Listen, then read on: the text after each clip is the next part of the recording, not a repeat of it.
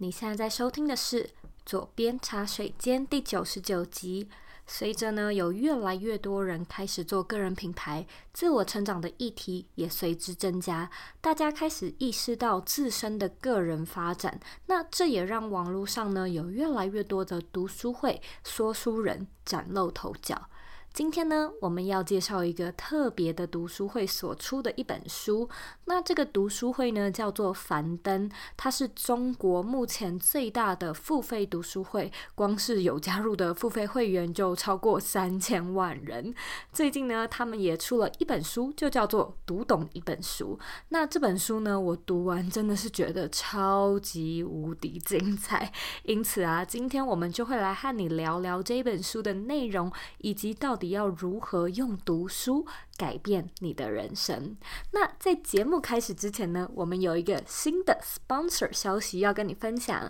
那其实这个 sponsor 不新，因为呢，我从一年多前就和他们开始合作了。他们是 Studio 蓝牙耳机，最近呢出了一个新的款式，也就是现在我耳朵上正在戴着的耳机。因此来和你分享一下。那 Studio 呢是一个瑞典的耳机品牌，现在最新的这个款式叫做 ETT 主动式降噪耳机。那它除了有基本的防水功能之外，它还可以让你无线的充电，并且呢，只要充十五分钟就可以连续听一个小时的 podcast。这一点我非常的喜欢。那他们的设计呢是比较北欧的简约风，非常符合我个人的美感要求，就是我觉得真的很漂亮。那一年前呢，我曾经使用过 Studio 的另外一款耳机，叫做 TOLV。T O L V，那这一次呢，使用的 E T T 跟大家最大最大的不同就是 E T T 这款呢、有一种非常真空的感觉。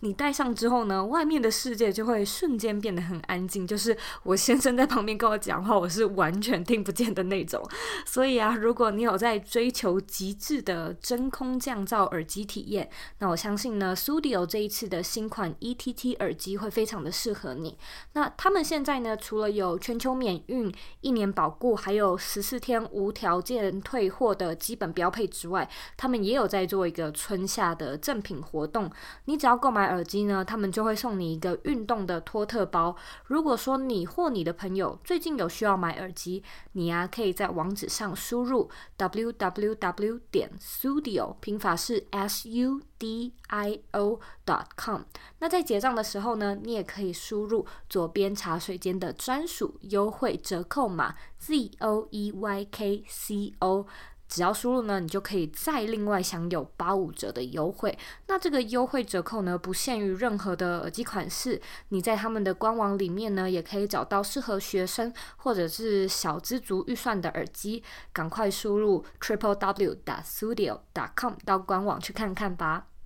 那现在呢，我们一样要来阅读一位听众他在 iTunes Store 上面的留言。今天的听众是 Sean，他写说打造理想生活 on the way，给了五颗星。工作转换其中，因缘际会遇见了这个频道，随着 Zoe 好好检视自己一番，是个暖心的心灵避风港。谢谢上的留言，你们每一个的人的留言呢，其实我都有仔细的观看，每一个人的留言都给我非常非常大的动力，所以非常感谢你们。那如果呢，你对左边茶水间有任何的看法，或者你在这个节目上有得到一些收获的话呢，我都想要邀请你帮我到 iTunes Store 上面打新评分，并且留言，一定要花一点时间订阅，然后把这个节目分享给身边你认为会有需要的朋友们。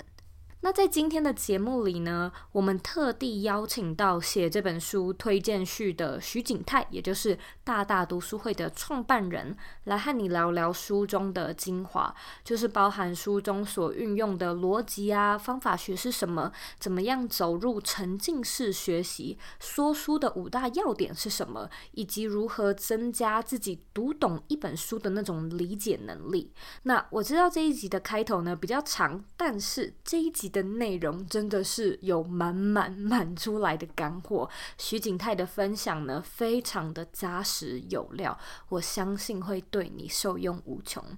如果说呢，你想要收看这一集的文字稿，请在网址上输入 z o e y k 点 c o 斜线读懂一本书。准备好了吗？让我们一起欢迎今天的来宾徐景泰 Jerry。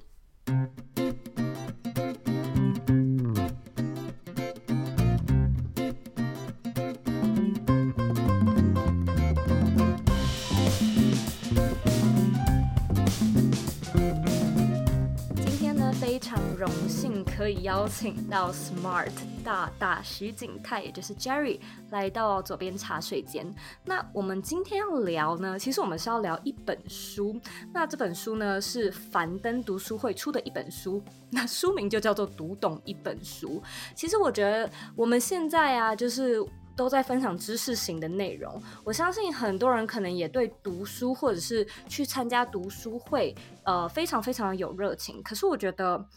看书是一回事，看懂一本书又是另外一回事。所以，我们今天就是要仔细的聊一聊，到底怎么样去真的读懂一本书。那现在呢，我们先欢迎今天的来宾 Jerry。Hello，Hello，大家好，我是 Smile 世纪智库大大学院的创办人徐景泰 Jerry。读懂一本书是呃出版社推荐给我，然后那时候我在看书的时候，我就看到哎徐景泰是推荐人，所以我其实还蛮好奇的，就想要问你说，你看完这本书，你觉得这是一本怎么样的书？还有你是不是能够简单的和我们分享一下这本书主要的内容在讲些什么呢？OK，好，我觉得这本书呃，它有它的价值。那我觉得最主要有两个价值，第一个是作者本身是樊登哦，那他在七年前就成立一个樊登读书会，那到现在应该是全中国大陆啊、呃、付费会员最多的一个呃呃线上加线下的一个读书会，叫樊登读书会。那这本书一开中的标题其实有写，它总共会员有三千三百万人。那我的接触其实也是在四年前的时候，我有订阅樊登读书会，就理解这个人。那理解这个人，我发现呢，哦，原来读书上面有几种认知。第一种就是我读懂一本书，这个就是一个第一层认知，是我们早期我们在学习的过程中说，哎，我们应该多读书，读读读出一些啊知识。那第二种就是，哎，读出一些你自己对这一件事情的独立的思维和想法，也就是我们常常讲，就是说我的认知从第一层级跑到了第二层级，跑到第三层级。所以你会看到很有学问的人，哎，他的见解怎么同样一本书看到你没有看到的那个重点。然后我觉得樊登就有这个能力，但是这本书我觉得更有意思是在第三层，就是所谓的，就是说我可以说一本书，而且让你觉得他说出来的这个部分，你不只听得懂，而且还可以把一本书把最重要的精华完整和精准的来传递给你。我觉得这个是这一本书就不只是读懂，还是要能懂，并且能够说得懂这样子的过程。所以我觉得樊登是一个。非常有意思的人。那最后我想要提一个地方是，我觉得为什么值得再看这本书？因为很多人觉得读一本书，我干嘛去理解读一本书这件事情？但是其实我们常常讲的概念有点像说，哎，其实读一本书，如果我能够快速的从这个作者里面。他花了很大时间，可能是一年、两年、三年才写好一本书。我把这本书的精华快速的能够转换成我的能力，这个能力可能是呃可以实作的能力。例如像说，诶，我看了一本写作的书，我看了以后，我找到一些新的方法，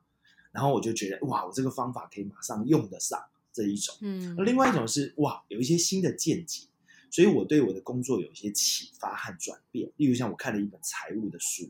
哇，以前我的思考方式是没有数字的观念的，但是我可能现在去做我的工作的时候有数字观念，哎，这变成一种能力。那还有一种就是你你在社交场合里面会会谈资这种概念，说嗯，我看了一本书，我马上可以跟人家分享，然后别人就觉得哇，我这个人很很饱读诗书，或者是我这个人很有趣，甚至被人家看见。所以我觉得这本书完整的去。让我觉得，哎，这本书值得看的原因，已经超越了啊，去读懂一本书的一个状态。感谢你的介绍。那我在这边想要拉一个额外的话题跟你聊一聊，因为其实我前阵子也有在想说要加入樊登的读书会，但是我还蛮好奇的，就是你在这个读书会里面，就你期望加入之后可以得到些什么，还有你是不是得到了？OK，好，因为我自己在三年前，我自己也做了一个大大读书会，然后在台湾，嗯、那目前大概有。一万多人订阅过这个大大读书会，付费的哈。那我订樊登的时候，也是我已经在做知识付费这件事情。那包含得到樊登、喜马拉雅、知乎这些等等，都在做知识付费的。那所以我在订阅的时候，其实啊、呃，如果就工作上来说，我会想要说，哎，为什么会有人想要付费？啊，听他说书，这是第一个我的好奇的缘由。嗯、因为 YouTuber 在在台湾非常红，那很多人 YouTuber 也在说书。那我想说，哎，那免费跟付费到底那个界限到底在哪里？对，看免费就好啦。而且现在也没有时间看书了，那么多免费的资源，那为什么要付费？所以第一个角度是我抱着这个商业的好奇，以及我自己在做这件事情，我想要了解樊登到底有什么魅力，让。啊、呃，中国大陆有这么多人在说书，但是愿意付费给他，然后还三千多万。所以这个是我一个很好奇的问题，他到底有多厉害，多会说？为什么会想要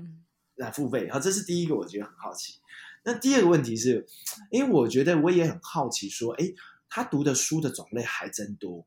也就是我认识的说书人，他可能，例如像说，我可能比较专长网络类的，那我可能专门在讲网络商业这一类的书。但是他其实最受欢迎的书，在他的樊登读书会里面，第一名是亲子类，我觉得亲子类的说书是很厉害。那我就觉得哇，那真的很厉害。那但是我自己常听的是成商业类的，那我就想说，怎么可以有亲子商业？那他甚至还会讲到《论语》、孔子，然后这种文学类的，对，然后还有历史类的。然后我就觉得哇，那这个人在读那么多书的话，那他是不是读得懂？读得通，而且那么跨领域，可以瞬间去理解，然后又可以讲得出来，嗯、那比表示第二件事情，他一定有方法，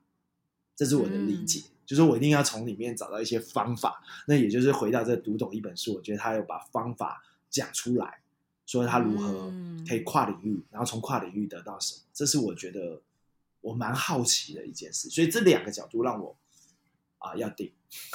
嗯 嗯。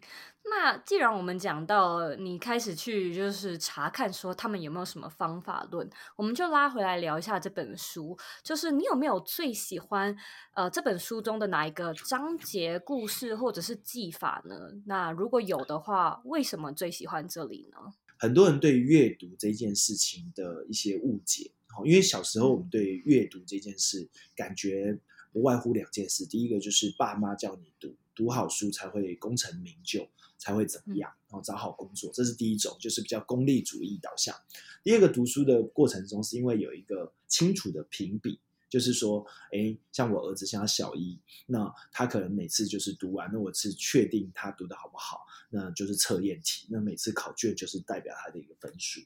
那我后来觉得，哎，它里面讲到一个，就阅读有几个误区，也就是说，我们对阅读的认知，如果只是功利导向。目的性需求，或者是测验，嗯、有人测验再去读，那其实你的学习可能到了进入职涯以后，可能就会越来越跟书脱节，因为你当没有要考试，嗯、我又没有要考公务员，我又没有要考什么国家考试，嗯嗯、我可能就就就不会去读书了，有可能这第一个。那第二个是我可能是哦，我觉得很功利，看一本书。啊、呃，台湾其实也常这种状况，就是我看一本书，好，这本书最好看完一定要马上可以用得上，我再买。嗯，嗯 所以某种程度上，你就会看到很多啊、呃、书的分类有很多这种所谓教你快速五分钟写好一个简报怎么写啊，对吧？嗯、十分钟做好一个 TED 的演讲怎么做啊？那类似这种书就会很多哈。那樊登就里面有一个东西，就是说，哎，我就想要理解说，那阅读。除了这两个，还有没有什么其他的啊功能？那它里面就讲了几个点，我快速的摘要。第一个就是，呃，其实它是投资率报酬率最高的一种方法。好，也就是说，我快速的理解一件事情，其实不是看很多的新闻和断简残篇的一些资讯，我可以透过一本书比较有系统脉络的去了解一个可能经典的好书或者是权威的好书啊、呃、的一个思想脉络，所以我去读的话可以快速的啊、呃、吸收到，因为资讯变太快，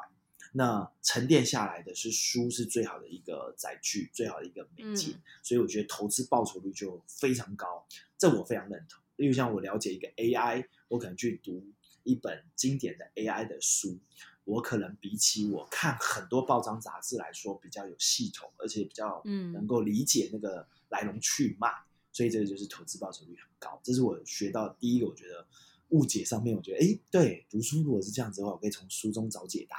书中找系统的答案。啊，这是第一个。嗯、第二个是我觉得读书不是追求有用的问题，因为有很多时候是。书到用时方恨少，就是常常是这样，就是说、嗯、我突然要解决这个问题，再去找书有点太慢？所以某种程度上，我觉得，哎、嗯，樊登给我一些启发。我后来发现，我在三十五岁的职涯，因为我一直在创业，然后我的公司蛮多人的，有时候是说，哇，我以前是五个人的公司，到五十人的公司，到一百人的公司的时候，我发现我要的知识的概念不同。但是如果等到我是那个时候再去学的时候，有点太慢。嗯，好，有点像说，我以前管五个人是非常 OK 的，管十个人还够还够用，但是管到五十个人的时候，我发现，哇，好像跟我以前的做法不一样，因为以前是比较是啊，每个人都很紧密，都像家庭的成员一般。到五十个人，嗯、新来的人我都还不会念他的名字，他可能突然三个月又提离职了，嗯，所以某种程度上，我就我就理解，哦，原来知识是平常就在摄取超前你原本的认知。也就是你还没做这件事，嗯、我可以先理解别人怎么做，这好像借镜，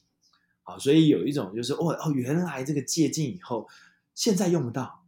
但是可能之后用得到，然后这个的之后用得到是突然在那个当下发现，哎，我怎么会这件事？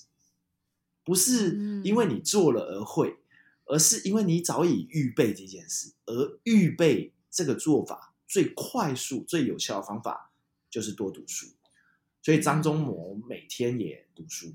所以他每天花两到三小时以上都读书。人家到九十岁了，在那个位置都这样子，我应该也要这样子哈。所以这个这本书也有提到。那当然，第三个就是说，读不懂没关系，这件事情也让我有些启发。就是我们很多时候读一些啊，我又不是学这个科系的，突然去读啊，这个弗洛伊德、荣格啊，突然去读《论语》，以前没有那么深的去读。的确，我读不懂，但是人的开窍和顿悟其实蛮有趣的哈。因为你的见识广了以后，突然在读这本书的时候，突然特别有感觉。例如像说，我在读某一些书的时候，我的心境在那时候当下很难理解。但是当我在做事业最低潮的时候，当我快发不出薪水的时候，读了某一段以后，突然很有感觉。对，就是这样 因为你在那个心境。然后你在低谷的时候读这件事情，啊，有那个感觉，是因为你走到那个境界里面，你读这本书很有感觉。老师在教课堂的时候跟你讲这件事情，你没感觉，因为你还没那个心境。所以我就觉得，哎，无论是古文，无论是财务，无论是商业，无论是啊新的科技知识趋势，啊，有时候读不懂，是因为你当下还没顿悟啊。有点像说，我们就看同样的一段话，但是彼此的见解和顿悟的心境是。啊，不太同哈，嗯、所以简单来说，在这里面有很多我原本的误解，嗯、被樊登有点敲开说，说哦，原来我的阅读其实有一些呃呃有一些遮蔽的障碍，就说我以为是这样，其实不是这样。嗯嗯，这真的蛮有趣的，因为我觉得其实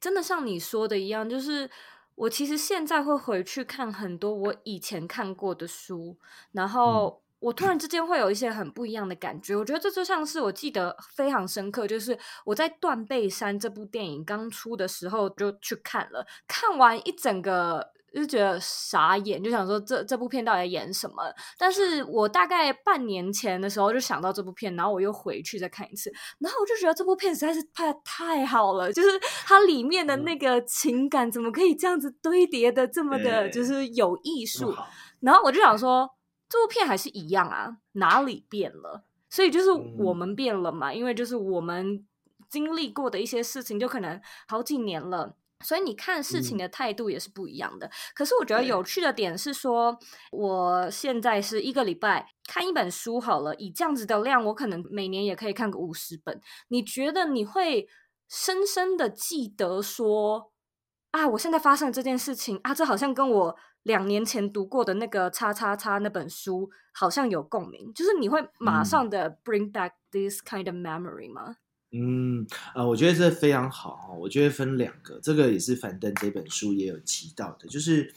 很多时候我们在看一本书的时候，好像要把它整本看完，但是实际上我们的记忆是很有限的，对吧？嗯，所以某种程度上看完以后，其实真正能够记得的，其实不一定能够记到多少，甚至过了你刚刚讲，就是时间可能过了好一阵子，你可能忘记之前到底看的里面内容是什么。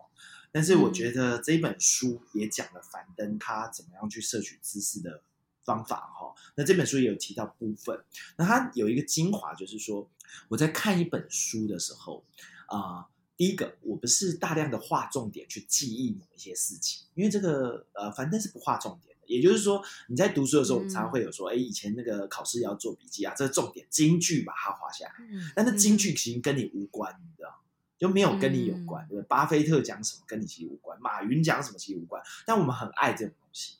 我后来慢慢理解，就是我们在看一本书的记忆是来自于，就是说我这件事情跟我有什么相关，然后这个故事的深刻性可不可以让我啊、呃、很深刻的去理解？所以我现在发现，就是我现在去记一件事情，我一定会连接我的故事，连接我的经验，嗯、连接我的自己的笔记。也就是说，不会照抄他的笔记，也就是我可能哎，这段我有一些感受，嗯、我就快点自己写我自己的心得。所以当我连接的时候，我也许不能逐字的讲他里面他讲的每一句话，但是我可以啊、呃，把他要讲的啊、呃、传达的讯息是什么，大略的去把它陈述出来，用我的话来讲一遍。那我觉得这一件事情就有价值，嗯、因为它已经是从你。输把你输入进去你要的知识，你重新转译沉淀过以后，你输出表达出来给另外一个人，或者是写出来，那这已经经过你的转译重新编码过。嗯、那我觉得这种记忆就很好。所以你刚刚讲说，你看了这个李安的断背山的部分，可能你的重新编码这个过程是来自于你在这几年里面丰富的知识。和见解，和看到或者是知识的养分，突然你有一个喷发，所以你在输出的时候，会跟以前的输出的等级是不同的。嗯嗯，我觉得讲到这边，我们就可以聊聊书里面的一个，嗯，什么是沉浸式学习，以及什么是观光式学习。我在这边想要请你跟听众解释一下，就是说，哎，这是什么？那我们要怎么样去从观摩者的角度，呃，转换到沉浸的学习角色呢？在这边，我觉得有一个前提，就是我自己在看书的时候，有的时候我会发现一件事情，就是读到我觉得没有特别感觉的章节或是段落，我会。飘走，就是我我魂会不知道飘到哪去，然后我可能就想，呃，现现在我现在读到哪行？OK，然后我可能再跳回前三行再读一遍，然后在那个当下，我其实就发现说，哎，我好像就是没有，我没有浸泡，这不是一个沉浸式的。的的读法，通常在那个时间点，我可能就是我只会跟自己说啊，大概是累了吧，因为我习惯在睡前读书，所以我可能就合上去睡了。嗯、可是其实隔天呢、啊，我就是继续看下去。那我前一晚的那个大概前一面，就是可能五十句，我其实是不太有印象的。所以我觉得我也蛮想要跟你聊聊，就是你自己也是在读书跟说书，你觉得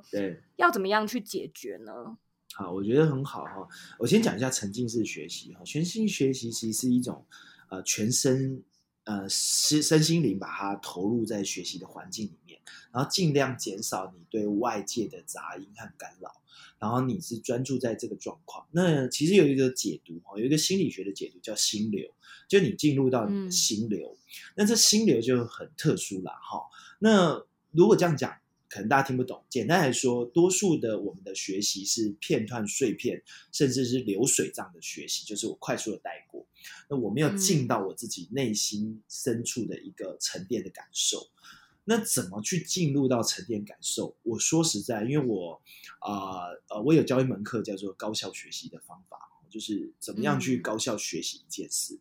呃，我其实觉得高效学习其中有几种方法会让你沉浸式学习哈。我觉得有几种方法，第一种就是呃，带着目的去学，就我带着一个疑问。去看一本书。举个例子，我今天带着一个疑问，例如像说比较实用工具，例如像说简报，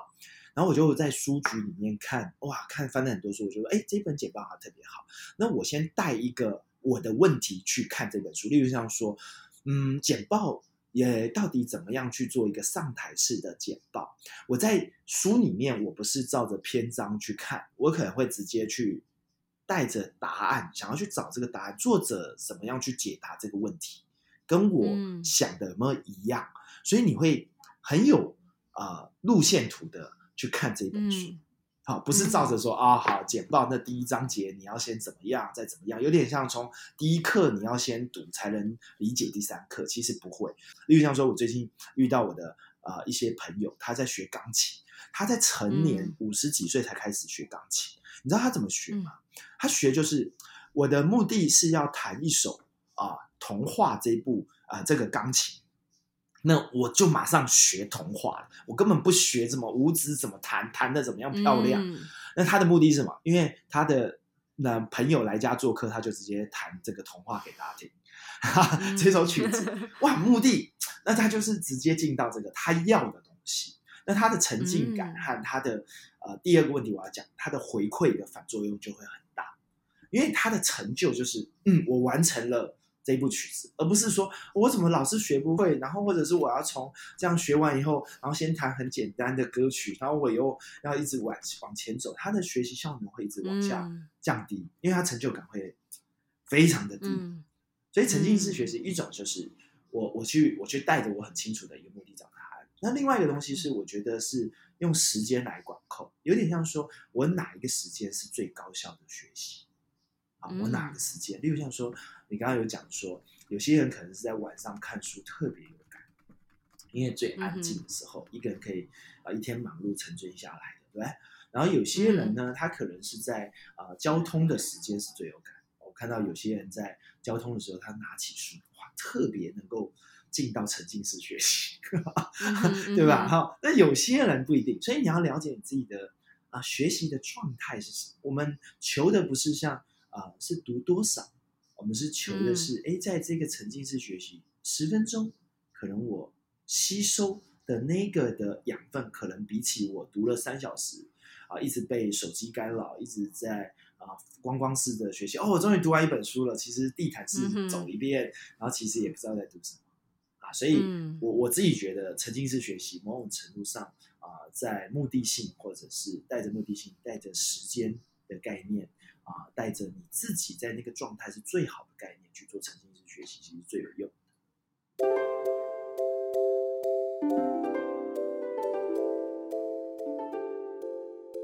休息一下，进广告。你加入我们的脸书私密社团了吗？如果你喜欢今天的节目内容，欢迎到脸书上搜寻“理想生活设计”，或者是在网址上输入 facebook.com 斜线 g r o u p s 斜线 z o e y k 点 c o。我们会在那里做节目后续的内容讨论。然后，呃，你也可以在上面发表你对节目的看法，以及希望我们做的内容。期待在社团里见到你。广告结束。那我们回到节目里喽。那其实樊登他除了讲要怎么读懂之外，他其实也一直去强调，就是除了会读之外，会说也很重要。然后他在书中就有去讲解五个说书的必备要点。那我在这边就跟大家分享，它其实就是逻辑思维、大局观、语言能力、同理心，还有爱。就你要对这本书有爱，你才可以说得好。可是我觉得有趣的是，我还蛮好奇，想要问你，如果一定要选的话，你觉得哪一个？这五点哪一个是最重要的？还有为什么呢？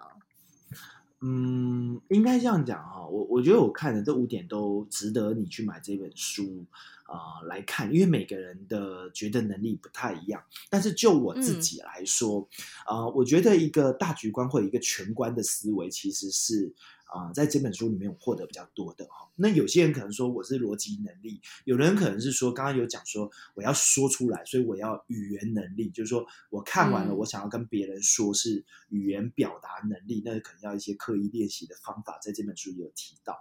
那我的部分我会比较是大局观，嗯、也就是我想要稍微讲一下大局观的问题，嗯、就是说我们看书有时候会喜欢枝微末节的问题啊，就是。啊、呃，比较细的部分，例如像说，我看到某一个书的金句，我就把它画重点，好，然后作者的观点是什么，就画重点。啊，这个其实不是一个呃，我认为啊，读书最好的方法，因为通常你这样画，其实你过不久就会忘，而且意义不大，因为跟你之间没什么关系哦。那这是这样子。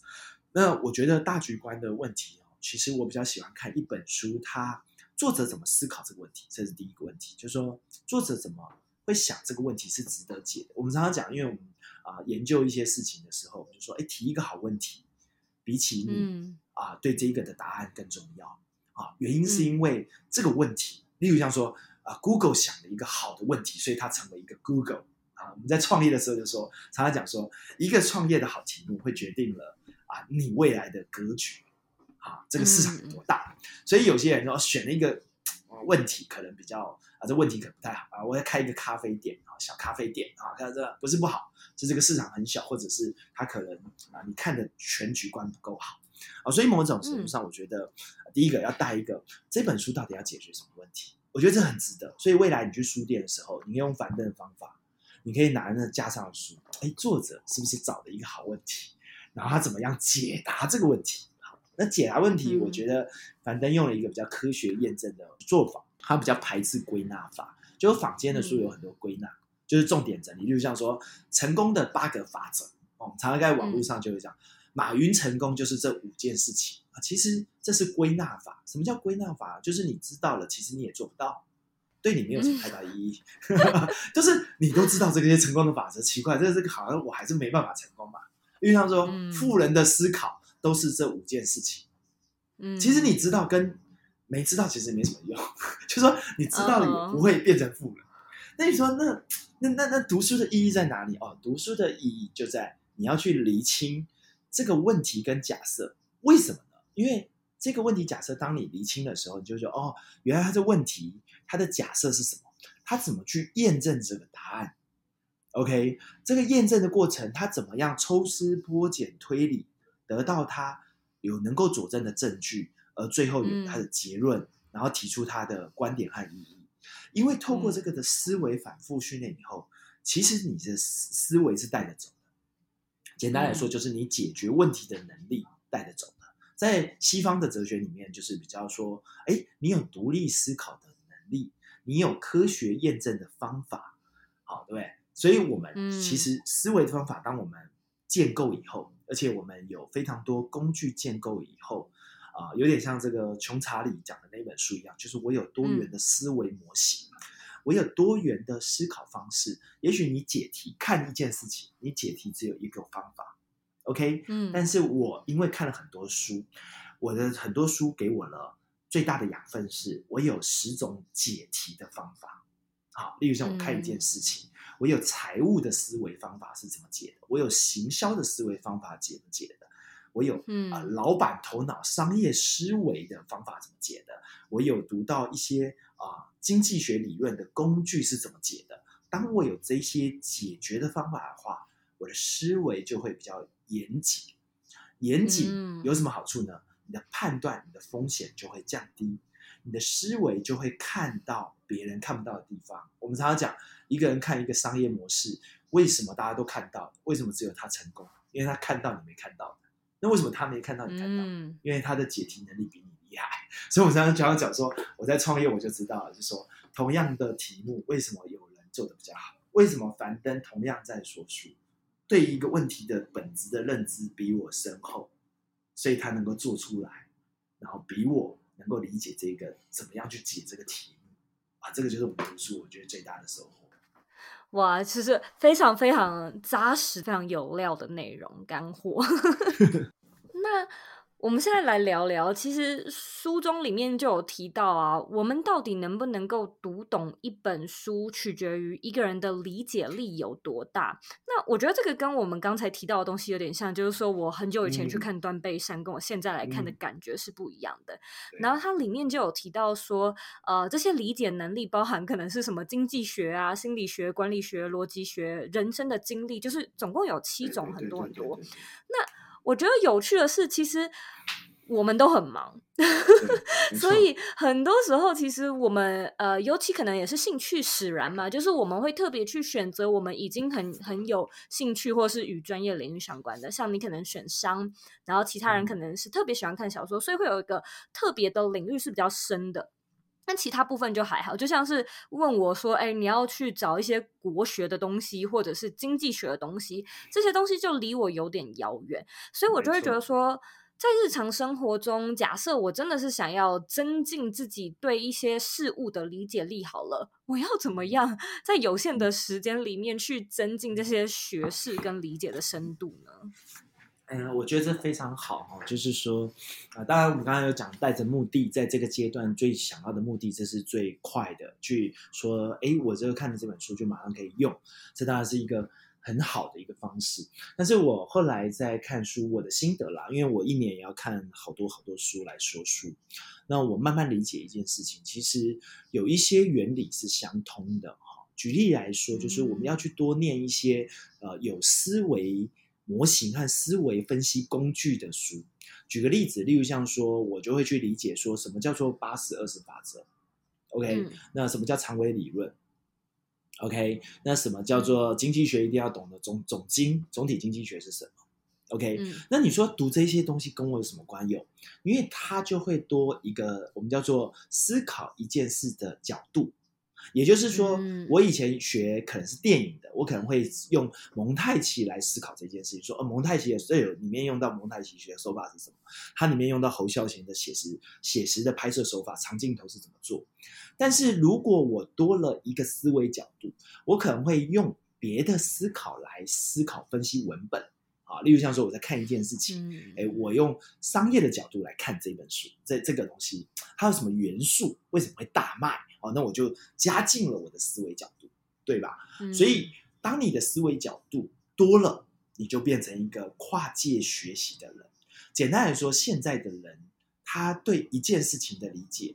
如果只是单一的视觉视角，他绝对没办法厘清。这件事情的来龙去脉，嗯、举例来说，我们刚刚讲说啊，知识付费这件事情，你如果就出版社的角度，他可能会讲说，哦，我跟你讲内容很好，但如果就商业的角度，内容很好，并不代表会卖，对吧？嗯、那跟他的商业模式有关，嗯、那我们就会理解说，哦，樊登的商业模式是什么？那我就读过所谓的裂变式。啊，商业模式，那我就说哦，它的利润式商业模式是什么？简单的说，你可以因为多了一个角度，你可以快速的 catch 到啊核心的重点和核心的问题点在哪里。嗯、我们叫做在读书里面叫做问题的本质。嗯、那在物理学角度就叫第一性原理。嗯、你看，我都一直用这种概念，就是说 它里面其实有一个背后层次的问题。但是当你越理解背后层次的问题的时候，嗯、你在对话上面你会越精准的去理解这件事。我也越能够精准。我们常常讲一个人读了很多书，但是奇怪，他讲他讲这件事情怎么讲的模模糊糊，我还是听不懂，因为他掌握不住他的问题本质是什么，嗯、就是掌握不住。嗯、那为什么他掌握不住？因为他的分析工具没有有力的立着点，也就是说，这个东西没有一个啊、嗯呃、原理和基础去佐证它。所以我们常常讲学者，学者，学者就是读了很多的这个原理，但是他不见得能够白话讲出来。那回到你刚刚的问题，嗯、我觉得非常好。就是我其实慢慢理解说，哎，我多从一个视角读完一个视角，我去套用在我的日常生活，我可能会产生不太一样的思维。那我们就有更多的工具可以去分析这件事。那你说，哎，这样分析有对我什么样的日常有什么改变？嗯、有，你在看事情的角度当不一样的时候，你在做事情也会产生不一样。就是你在判断一件事情上不一样。我们举一个例子哈，例如像有一本书叫《复利效应》，那某种程度上它的概念就是说，你每一个的小决策都会衍生到后面的实际累积的一个价值的过程。好，那我们常常是一个重复的行为，嗯、重复犯错就一直重复犯错，也会产生复利，就是你越错越错，哦、所以最后会导致那个最终的结果就是走上不好的结果。嗯、但是你如果一点点一点点对，那就会走上啊某种程度。所以例如像说，哎，我每一次的决定啊，我是很清楚这个叫资产，这个叫负债，所以你就一直一直累积，最后你会走上富人之路。嗯、所以哦，原来你就理解复利效应以后，你会了解哦，原来是这个原理。嗯。我觉得说到这边，我们拉回来聊一下你以前的故事，因为现在其实你你也是自己在做说书跟内容的付费。可是我看这本书的时候，我就看到你说你其实以前自己是不爱念书的，然后你也没有阅读的习惯。啊、呃，我觉得很多的听众应该也是会发现说，自己虽然是想要多读一点书，可是就是没有那个习惯说，哎，假设我今天。眼前有好多选择，我可以看韩剧，我可以打手游，我可以做什么，或我可以阅读。但是我好像不是会先、嗯、先选阅读这件事情。就是我好奇的是，你有没有发现是什么样的转变，让你从原本不是一个习惯变成是习惯？呃，我我觉得有几个啦哈，应该这样讲，就是说，呃，以前的看书也比较没有规律，就是说，哎，我觉得需要的时候再去看，然后读研究所是因为被逼的，就你要。去看某一些研究所要读的书哈，你会发现你会有一些状况是经验不足以后，你会想要在书里面找答案，这是一种，就是一种就是说我今天在创业，然后我没有遇我遇到管理上面的问题，但是没有人可以跟我啊聊得很深，或者是嗯。啊我我别人跟我聊好像也解决不了问题，那书就是帮助我去沉淀之外，我就可以更冷静去思考，这是一种状态。但是如果问我说，因为我现在是大量读书的状况是啊、呃，其实我觉得可以，大家可以思考几种状态。第一个就是啊、呃，不要把书看得那么重。什么叫那么重？就是说我不是要看完一本书，我不是要看完一本书。嗯、我如果今天看了十分钟，也是看了一本书。不要让自己太重，那你就会开始启动。嗯、所以有一本书叫《原子习惯》，就是你要让自己为为为为乐的去启动。就是微温度就启动去看一本书，这是好的。嗯哼，好，所以第一个就是微启动啊，就是说你可以微启动去看一本书，不要那么有压力，因为我们又不是要考试嘛。所以我觉得先养成一个习惯，比如像我每天早上在餐桌上，我可能就拿起一本书，翻个十分钟。其实今天我就有在看一本书啊，这个开始，我觉得这个微启动是好的。很多人把目标设定的太。高，例如像说，我一个礼拜就要看一本书，哇，你一开始就会很痛苦，嗯、因为你没有这个习惯嘛，就好像你没有健身的习惯，你说啊，每个礼拜我要去健身房一小时，好，一个小时，那你就会觉得我，好累。所以第一个叫微启动啊，第二个就是我觉得呃，看书的东西一定要跟别人分享，这是最大的回馈。嗯，也就是说，你今天看了一本书，然后看了一部分，那你可以跟你的同事在中午休息时间聊聊，跟你的另外一半聊聊，嗯、其实你会有一些反馈。然后那个反馈会让你觉得看书是很好的，因为我们需要有对话，不是只有跟自己对话。嗯、当你有对话的时候，你会发现，哎，别人是这样看，你会这样看。当你在对话的过程中，你会了解你到底对那本书的了解多少，因为你听了以后跟讲出来，其实有时候还是有一些差距的哈。就是说啊、呃，可能看了啊、呃，这个都知道，但是讲以后，呃，我有点忘记了，好，或者是呃，我不知道怎么讲。好的，哎，当你愿意分享的时候，嗯、你开始把从输入变输出的时候，你会了解你到底对这件事情的啊理解深度和理解的视角在哪里。然后你从别人的反应里面，或从回馈里面，会看到一些不一样的视角。我觉得这也非常的棒。最后一个部分是，我觉得每个人好像每一年都会有一些计划，其中一个计划就是我一今年好像要学习什么，学习计划这样子。其实你也可以把书用一个学学习计划的一个 plan 的概念。就像说，我今年要好好的啊学习一个简报这个的技巧，那我就一边在做的过程中，嗯、把书当做我其中一个老师。那我在看的过程中，我不只是上课，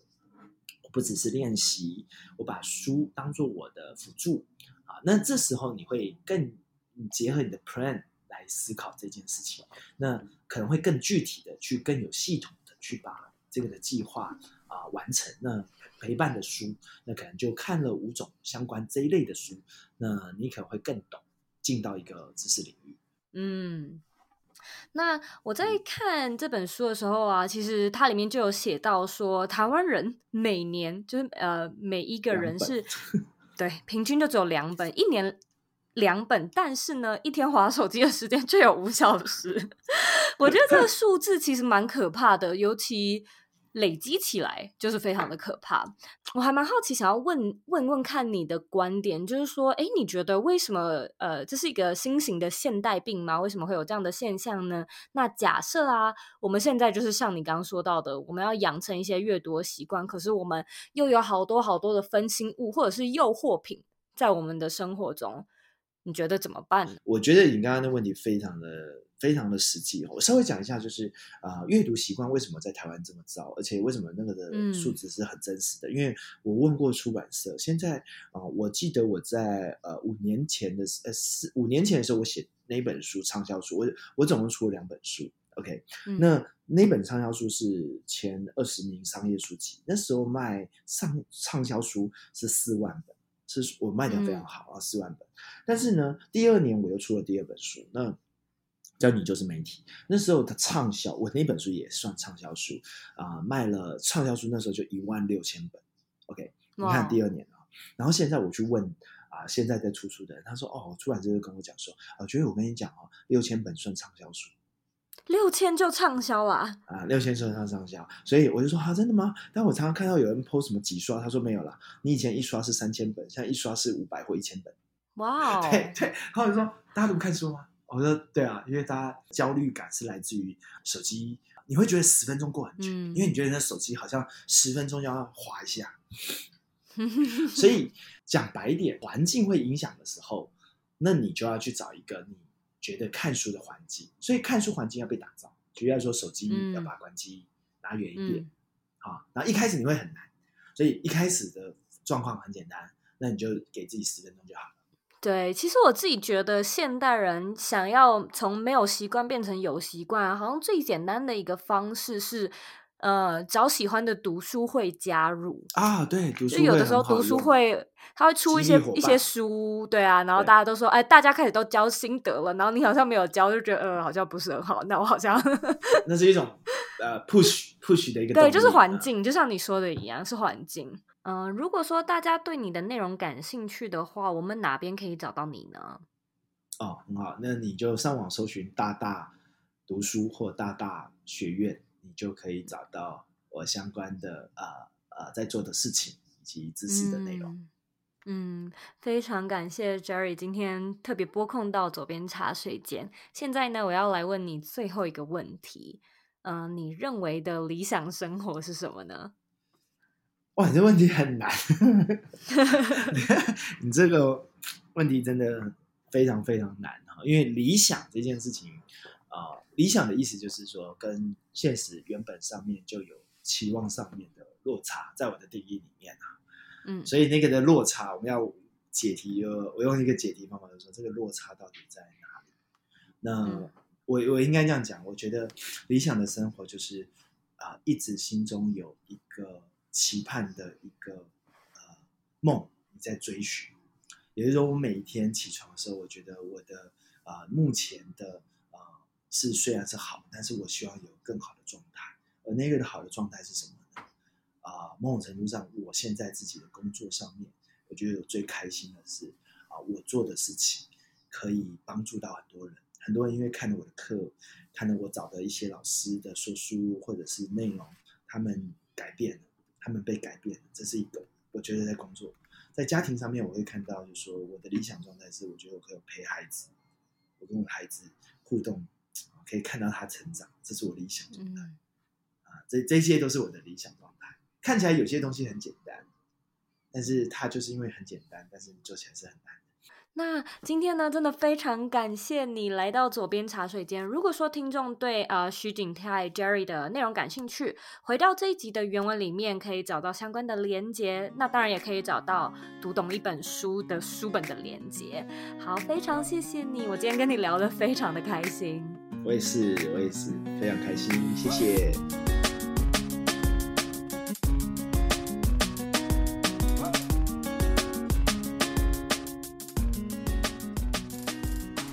的重点整理：一、我们对于读书的误解可能有哪些呢？首先，其实读书是投资报酬率非常高的一种学习方式，因为啊，你只要花几个小时，就有机会去掌握一个人花了好几年，甚至是一辈子所钻研的技术。第二，读书并不是一定要追求有用才来读，因为书到用时方恨少。当你真的有问题才去读书，就会发现其实真的太晚了。因此，现阶段看似没有用的内容，你依然可以未雨绸缪，慢慢的累积。也许呢，未来在某一个不经意的场合，你就会发现，哇，自己的知识真的是增长了。最后呢，读书不是一件私事。事实上，当你呢能够打破舒适圈，和多人一起交流、一起读书，你其实啊更能够去看见其他人不同的见解。甚至呢，当你能够把故事和内容讲给其他人听，你能够有更好的理解，真正内化和进步的速度也会越来越快。二。如何走入沉浸式学习的状态，让读书更深刻、更有效呢？Jerry 表示，你要带着目的去学习，除非是散文或小说，不然呢，你要带着一个疑问去看一本书，并且抱持着找到解答的意图来读书。当你呢直接去寻找这个问题的答案，你沉浸的反作用力会变大，成就感也会更大。而你也可以观察一下自己在哪一个时间是最高效的学习时段，那那可能也表示那个时间是你更容易进入心流状态的时间点，选择那个时段来读书的效果有机会更好。三，随着自我成长的品牌越来越多，说书人的角色也渐增。但是，到底要怎么样把一本书说好，说得有特色呢？樊登表示，说书的五大要领是：一、逻辑思维；二、大局观；三、语言能力；四、同理心；五、爱。而在这五个里面呢，徐景泰认为。大局观则是最重要的，意思就是说，你要用一个整体的思维脉络去思考，诶，这本书它要解决的问题到底是什么？书里面提出了什么样的假设？它怎么去验证这个假设呢？那它的证据是什么？推理过程是什么？最后的结论和意义又是什么？透过这样大局观的思维，能让你更有系统架构的去抓住书中的概念还有精髓。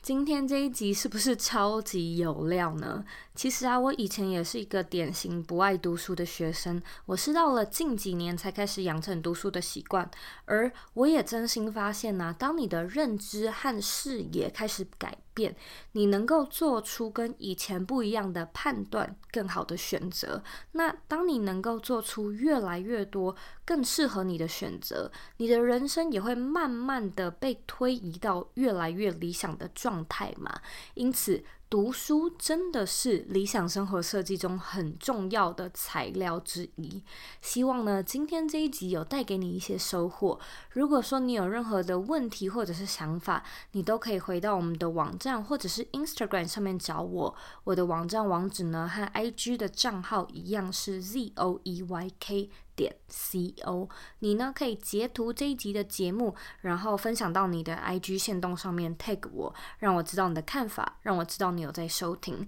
那如果你或你的朋友最近有想要买耳机的需求，也欢迎你呢到 www 点 sudio.com，并且输入最新的优惠折扣码 ZOEYKCO 来选购适合你的耳机。最后的最后呢，我知道你是非常忙碌的，我也知道呢，你可以选择去做很多很多其他的事情，但是呢，你却选择来收听这一集的节目，我真的真的非常的感谢你。现在呢，我也想要请你再花三十秒的时间，好好的思考一下，在今天这一集的内容里，你觉得最大的 takeaway 是什么呢？把你的答案分享到这一集的原文里面吧。我们下次见喽。